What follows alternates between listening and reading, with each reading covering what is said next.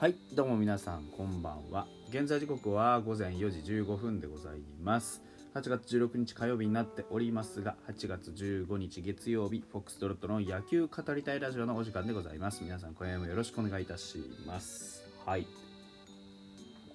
あのファイターズは試合がなかったのでうんあのー試合がなかったというか情報もあまり出てこなくてですね。まあどうしたもんかなというふうに思っておりまして。であの明日の予告先発が出ました、えー楽天は則本だそうです。でえっ、とファイターズは根本です。で根本君ここ数試合、ここ数試合というかまあ あのーピッチングのねえーテンポ的にいいテンポ的にというかこうなん試合進行というかそういったところで割とこうフォアボールとか出したりしてなんかこうフラフラしてるイメージはあるじゃないですか。あのー前回はまあまあ良かった。で前々回があのーなんていうんですかこうフォアボール出したり三振取ってみたりフォアボール出したり三振取ってみたりっていう極端なピッチングをしていたと。でそろそろ立ち上がりから3回までをですね、まあ、あのどういうふうにまとめるかっていう試合内容のところをこう見ていきたいなっていうのはありますよね。うん、うちは加藤君が帰ってきました、えー左のエースということでね前回、えー投げてロッテに対して、えー勝利を演出した立役者です。で彼はこうね僕がなんかずっと言ってますけど三者凡退がなかなか取れないうん、あの不思議なことに彼は勝ちはするんだけど、まあ、三者凡退が取れないと。で僕はその結果がいまだに10勝したことがないだと思うんですよね。10勝したことがないっていうその2桁勝利がちょっと遠い、うん、加藤君ってのはそういうピッチャーだと思うんですよ。だから 加藤君がまあ、左のエースとして確かにすごく安定をして、まあ、シーズン通してそれなりに勝ち星を重ねるんだけどなぜか2桁勝利っていう印象が湧いてこない、まあ、実際に2桁勝利はないっていうのはそれはやっぱりあのーまあそういうテンポというかリズムというかそういったところが、まあ、やっぱりあるんじゃないのかなというふうには思ってるんですよね。だからじゃあそのために一体何がねこうできるんですかという時にやっぱり気にしなければいけないのは本当にあのまあ僕が毎回言っているね三者凡退をどれだけ取っていけるか。うんで根本君はまあまだまだその、ね、年齢も全然若いですしこれからどういうふうにしていけばいいかっていうタイプのピッチャーなのでだからあのなんでしょうね。初回から5回まで無失点できなさいとか。まあ初回から3回まではもう三者凡退連続できなさいとか。そういうことは僕は要求する気はないんですよ。ただ一つでも多く三者凡退のイニングを作ってほしいしそれができるようにならないとやっぱりチーム全体で意識というか取り組みというかそういうところがまあなんかこうやっぱりできて今できてないことに対するアプローチをちゃんとかけてほしいなっていうのは思ってるんですよね。だからさすがにこうねここまでずっとあのなんていうんですかこ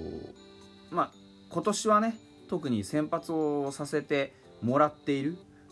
以上はやっぱりどこかにこう内容の進歩っていうのは見せたいじゃないですか。なぜかこう勝てるよねとかっていうそういう形ではなくてきちんと根本遥はこういうピッチングをするから勝てるんだよなっ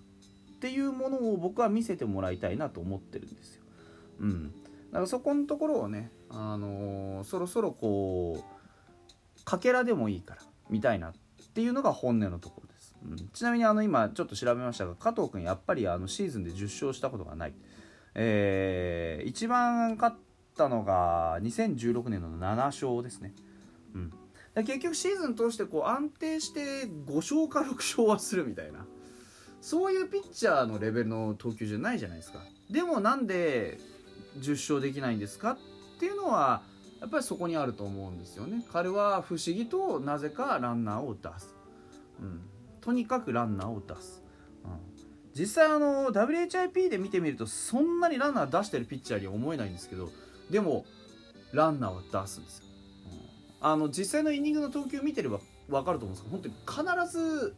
毎イニングなぜかランナーが出る、うん、なんかこ僕はここが秘密だと思っていて数字の魔力でね。WHIP っていうのは9イニング換算した時にどういう、あのランナーのね抑え方しますか？っていうところで、えー、ランナーが出なければ0.00なんですよね。ランナーがあの9イニングで平均1出れば1.00なんですよね、うん、だから1.00ぴったりぐらいだと大体のイニングを、まあ、三者凡退で抑えてるぐらいの感じになるんですよ。実はね。で加藤君ねたまに年一ぐらいでものすごくいい投球するじゃないですか。もうなんか完全試合間近とか、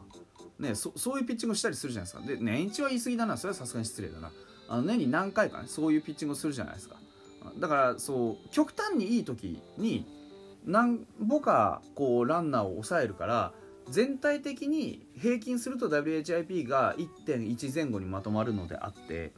実はそういうそのめちゃくちゃまとまった回がなければあの実際の WHIP 多分 1. まあ3くらいにはなると思うんですよね。ダメなんじゃないんですよ。別にだって WHIP がいいからっつってあのいい投手が悪いからまあいい良ければ良い投手なんでしょうけど悪いからっつって別に勝ってないわけじゃないですからね。貴重なうちの左腕なんで。だから本当にその何か一つ殻を破って10勝したいなっていう気持ちじゃないですけどそういうこう進歩を見せるためにはやっぱりそういうピッチングを積み重ねていくことって必要だと思うんですよね。うん、根本君にも本当そういう風なあの中身の進歩を求めていきたいなっていうふうにちょっと思ってるっていうお話でございます。で実は16日からあの松本剛が帰ってくるっていう話なんですよ。でまあ当然ですけど残り試合しっかり出れればあの規定打席には間に合います。で首位打者っていうのもしっかり見えてくる。うん、あとはあのちゃんとバットを振ってでちゃんと守りにつけてしっかりとこう何て言うんですかあのー、試合に貢献できるかってそこだけですよね。しばらくやっぱり休んでしまいましたから。ただ僕はそこら辺は大丈夫だと思っていて松本剛が今年変わったのって打席での考え方が変わったのであって技術的なものがものすごく変わったかってそういうわけじゃないんですよね。だから、あのー、僕は心配ないと思っていて多少打率が落ちたとしてもまあ3割23分のところでまあどうでしょうかね。3割23分まで下がるかもどうかもわからないですよね。うん、で逆にこう休憩をきっちり入れたことによってね前半戦しっかり走ってきたあのまあなんて言うんでしょうね。こう疲れとかあと膝の具合はそんなに良くなかったですよね実際正直なところ。僕はずっとあの骨折の直前言ってたのは、まあ、彼は疲労が溜まっててきていると。でそのバットでヒットの出るペースっていうのがそんなにそんなにこうなんでしょう上がらなくなっていると。で要はしっかりした打球が飛んでるわけじゃないからああいうファールとかあのインサイドとかなんかそういうなんていうんですかこう自分の体に近いような打球っていうのも飛んだりするっていう。結局打球の質が変わっちゃったんで骨折するようなあの打球をこう打ってしまっ